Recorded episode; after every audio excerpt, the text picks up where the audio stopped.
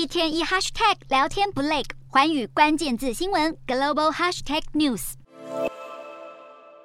全球目前都在积极的对抗通货膨胀，而在通膨压力之下，印尼二十九号也批准了二零二三年国家预算，以高达三兆印尼盾的支出预算创往年纪录，来维持设定在百分之五点三的增长。好，印尼总统佐科威强调，二零二三年仍将保持国内生产总值的赤字低于百分之三。印尼财政部长也表示，在当前利率上升和汇率贬值的情势之下，将赤字降到低水平的措施，对于国家预算和经济是比较有保障的。